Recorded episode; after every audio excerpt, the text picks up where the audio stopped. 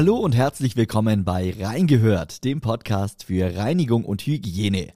Ich bin Max Hermannsdörfer und in diesem Podcast hört ihr immer donnerstags spannende Interviews rund um die Themen Gebäudereinigung, Gebäudedienstleistung und Gebäudemanagement. Dieser Podcast ist eine Produktion des Handwerkerradios mit Inhalten aus der Sendung Reingehört. In dieser Folge spreche ich wieder mit Christoph Neumann. Er ist spezialisierter Versicherungsmakler für Gebäudedienstleister und Geschäftsführer von Sicherheitshalber. Heutiges Thema Schlüsselverlust. Wie müssen sich Gebäudedienstleister verhalten? Wie kann man vorbeugen und sich schützen? Darum geht's gleich im Interview. Das Handwerkerradio hört ihr über unsere Homepage www.handwerker-radio.de oder über unsere kostenlose Handwerkerradio-App fürs Smartphone. Ich wünsche euch jetzt viel Spaß bei Reingehört. Hallo, Herr Neumann. Grüß Gott, Herr Hermann Stara. Herr Neumann, die Gebäudedienstleister bekommen ja regelmäßig Schlüssel von Büros, von anderen Arbeitsstätten, von größeren äh, Gebäuden von ihren Auftraggebern, ähm, denn die Arbeiten werden äh, ja entweder vor oder äh, nach der regulären Arbeitszeit oft erledigt so ein Schlüssel bringt natürlich auch immer äh, eine gewisse Verantwortung mit sich, besonders im Fall eines äh, Schlüsselverlustes. Herr Neumann, stellen Sie doch mal generell äh, dar, wie groß ist denn das Risiko jetzt in Bezug auf Schlüssel für Gebäudedienstleister? Das Schlüsselrisiko an sich äh, wird sehr häufig von den Dienstleistern unterbewertet.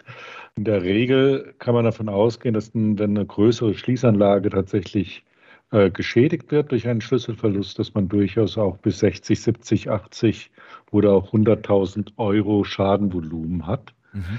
Das häufigste, was passiert, dass die Mitarbeiter gar nicht wissen, welchen Wert dieser einzelne Schlüssel hat, weil es geht ja immer um die Schließsicherheit des Gebäudes und ähm, dass keine unbefugten Dritten das Gebäude betreten. Darum geht es am Ende.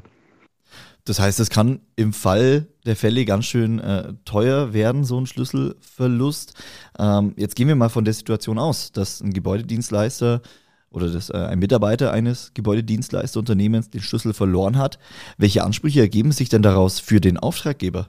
Also der Auftraggeber hat dann, zunächst einmal den ganz normalen Haftungsanspruch aus schuldhafter Handlung ähm, nach BGB. Das heißt also, der Auftraggeber soll so wieder gestellt werden wie vor dem Schadenfall, also bevor der Schaden äh, eingetreten ist. Und das hört sich jetzt erstmal einfach an, weil zunächst einmal müssen wir ja nur den, den Sachschaden ersetzen, den mhm. Sachsubstanzschaden des Schlüssels 2394. Das Thema ist tot, was den Sachschaden angeht.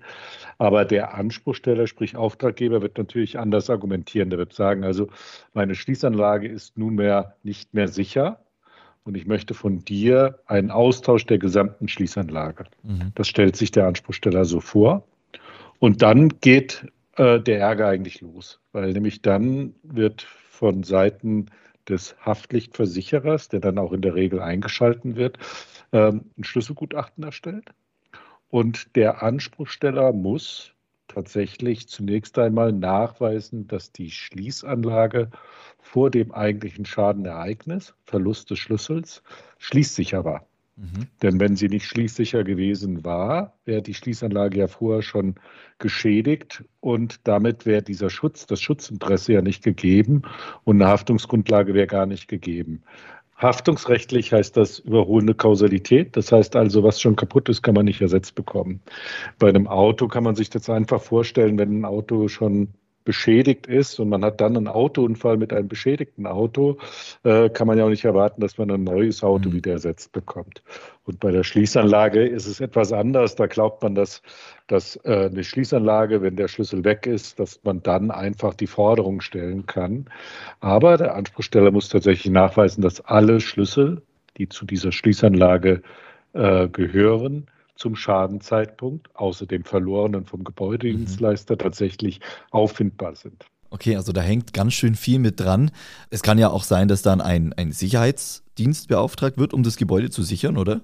Richtig, also wir haben dann natürlich zuerst mal die ersten Schutzmaßnahmen einzuleiten. Das heißt also, ein Sicherheitsdienst wird ein, äh, beauftragt vom Auftraggeber das kann er aber auch nicht auf unbestimmte Zeit machen, sondern er hat natürlich auch den äh, Schadenminderungspflichten nachzukommen. Das heißt also, wenn der Sicherheitsdienst dann da ist vor Ort, ähm, und man nach einer geraumen Zeit weiß, welcher Schlüssel weggekommen ist und wie man die Außenhaut sichern kann, mhm. dann ist er natürlich verpflichtet, nur die Außenhaut zu sichern. Dann geht es weiter. Bei dem Gutachten wird dann geprüft, sind alle Schlüssel vorhanden. Es gibt Schlüsselappelle. Er muss nachweisen, dass nicht vorhandene Schlüssel möglicherweise zerstört waren. Ähm, dieses Schlüsselbuch muss vorgelegt werden. Und dann wird es kritisch, weil wenn man dann festgestellt hat, alle Schlüssel sind vorhanden, dann sind wir mit der Prüfung noch nicht durch, weil nämlich dann wird erstmal geprüft, welchen Zeitwert wird dann angesetzt. Welcher Zeitwert hat die Schließanlage zum Schadenzeitpunkt? Mhm. Und der Anspruchsteller geht erstmal davon aus, dass die Schließsicherheit nicht durch Verschleiß abnutzbar ist. Weil wenn die Schließanlage funktionstüchtig ist für den, für den tatsächlichen Auftraggeber, ähm, wird er sagen, ist egal, wie alt die ist.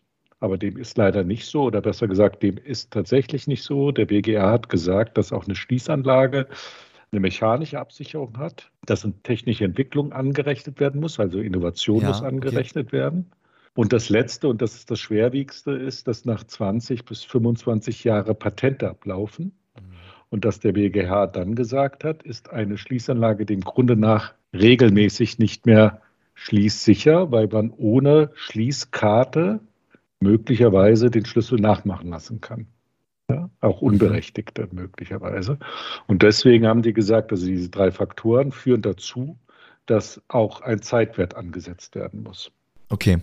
Ähm, was sind denn jetzt so die, die kritischen Punkte oder die häufigsten Probleme, die sich dann für Gebäudedienstleister ergeben in dem Zusammenhang, wenn der Schlüssel äh, verloren wurde? Was sind so die gängigsten Probleme, die dann auftreten? Also der gängigste, das gängigste Problem ist, wenn die Schließanlage sicher ist und die Schließanlage aber schon älter ist. Und dann haben wir ein Gutachten vorliegen, das Folgendes aussagt. Haftung 100 Prozent, also dem Gebäudedienstleister werden 100 Prozent Haftung angerechnet. Entschädigung null, weil über 25 Jahre alt, technischer Verschleiß ist gegeben. Ob jetzt alle Schlüssel da sind oder nicht da sind, ähm, der Gebäudedienstleister bekommt die Auskunft und der Anspruchsteller Haftung 100 Prozent, Entschädigung null, was natürlich für ein Auftragsverhältnis echt schwierig ist ja, auf die Dauer. Das denke ich mir. Ähm, was sind dann mögliche Konsequenzen? Was bekommen Sie da aus der Praxis mit? Die erste, die erste Konsequenz ist, dass natürlich der Anspruchsteller sagt, das verstehe ich nicht und jetzt musst du äh, Gebäudedienstleister, Sie müssen mir jetzt die gesamte Kosten erstatten. Ähm, auch schwierig, wenn man 30.000 Kosten irgendwie so hat für eine Schließanlage. Der Gebäudedienstleister sagt, naja, also was soll ich machen, das ist Haftungsgrundlage. Anspruchsteller glaubt das zunächst nicht, ja, wird sich dann in den nächsten Tagen informieren und kriegt dann natürlich von seinem Rechtsanwalt auch zurückgespiegelt, ja, wenn der Verschleiß tatsächlich so hoch ist an der Schließanlage, ähm, ist es tatsächlich so, dass die Haftung dem Grunde nach 100 Prozent ist, Entschädigung aber null. Und dann wird regelmäßig die Karte des Auftrags gezogen mhm. und der Auftraggeber sagt, entweder bezahlen Sie mir diese Schließanlage oder ich werde das entsprechend ändern und Sie kriegen eine Kündigung für den Auftrag, obwohl das ja miteinander nichts zu tun hat. Ja, ja okay. Das heißt, da kommen wir äh, ja, zu einem weiteren Punkt, der damit reinspielt. Die Prävention. Am besten verliert man so einen Schlüssel ja gar nicht. Die Gebäudedienstleister beziehungsweise auch die, äh, die, die Geschäftsführer von solchen Unternehmen können präventiv äh, entgegenwirken. Welche Maßnahmen gibt es denn da, die äh, die Chefs, die die Unternehmer an ihre Mitarbeitenden weitergeben können, damit solche Fälle eben nicht eintreten? Also wir bei Sicherheitshalber machen das folgendermaßen, dass wir grundsätzlich so, ein, so äh, den Rat geben. Erstens im Vorfeld eines Auftrags mit dem Auftraggeber äh, zunächst mal prüfen, welche Schlüssel benötige ich dann. Ähm, man sollte versuchen, keine Generalhauptschlüssel zu bekommen, sondern nur Untergruppenschlüssel. Ja?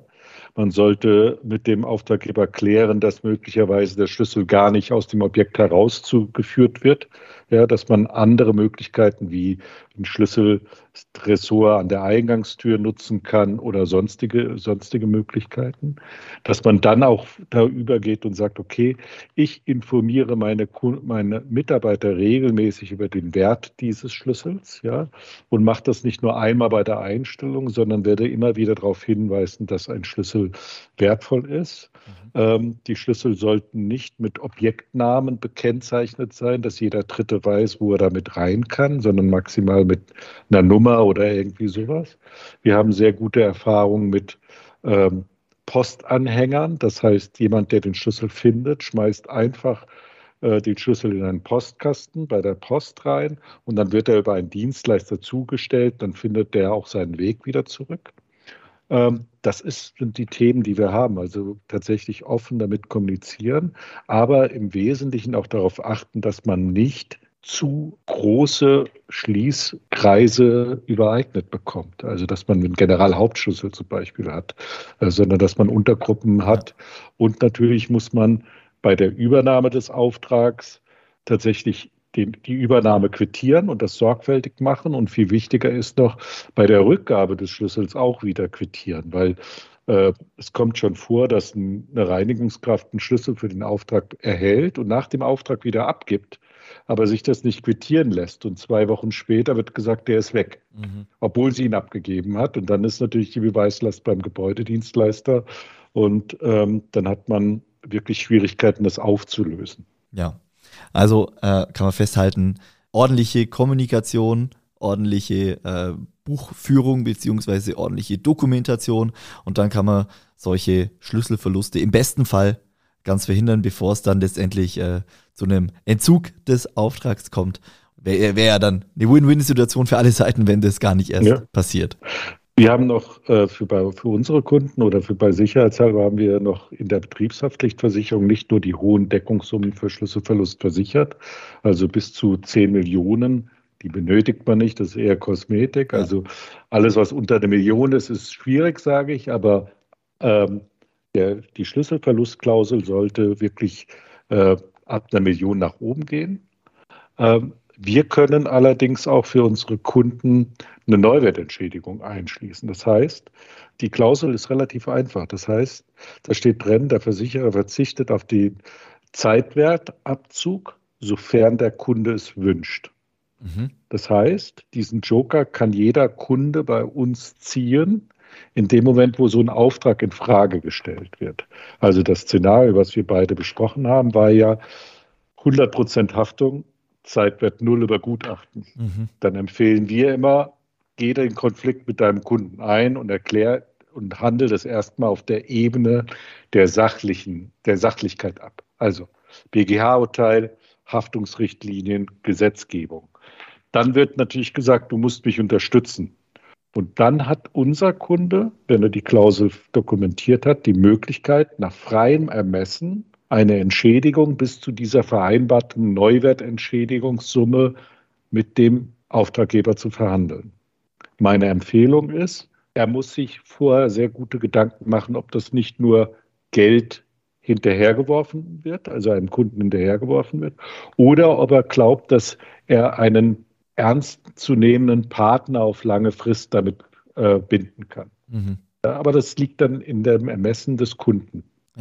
Auch da wieder eine, eine Abwägungssache, aber ist, ja. sicher, ist sicher nicht schlecht, wenn man so einen Joker, wie Sie es gesagt haben, nochmal in der Hinterhand hat. Ja, es ist ganz ungewöhnlich, weil nämlich die Versicherer, die Haftpflichtversicherer wollen keine Neuwertentschädigungen, weil in, in, dem Vertrag steht drin, dass die Haftungsgrundlage, also die gesetzliche Grundlage die Haftung bildet, ja, oder die Entschädigung. Und normalerweise freuen die sich natürlich, wenn sie keine hm. Entschädigung bezahlen müssen, weil dieses Thema mit dem Zeitwertersatz im Schlüsselschadenverlust bei den Schließanlagen ist nun mal BGH vom BGH entsprechend so abgeurteilt worden. Und es gibt überhaupt keine Möglichkeit, außerhalb des Haftungsrechts normalerweise dort zu entschädigen. Aber da wir jetzt seit vielen Jahren an diesem Markt tätig sind, haben wir diese besondere Klausel entwickelt und können die unsere Kunden tatsächlich auch zur Verfügung stellen. Ja, Herr Neumann, das ist auch ein schöner Tipp zum Abschluss. Deshalb äh, vielen Dank. Danke ich Ihnen ganz recht herzlich für dieses Interview. Äh, wünsche Ihnen alles Gute und sage bis zum nächsten Mal. Vielen Dank. Wiederhören.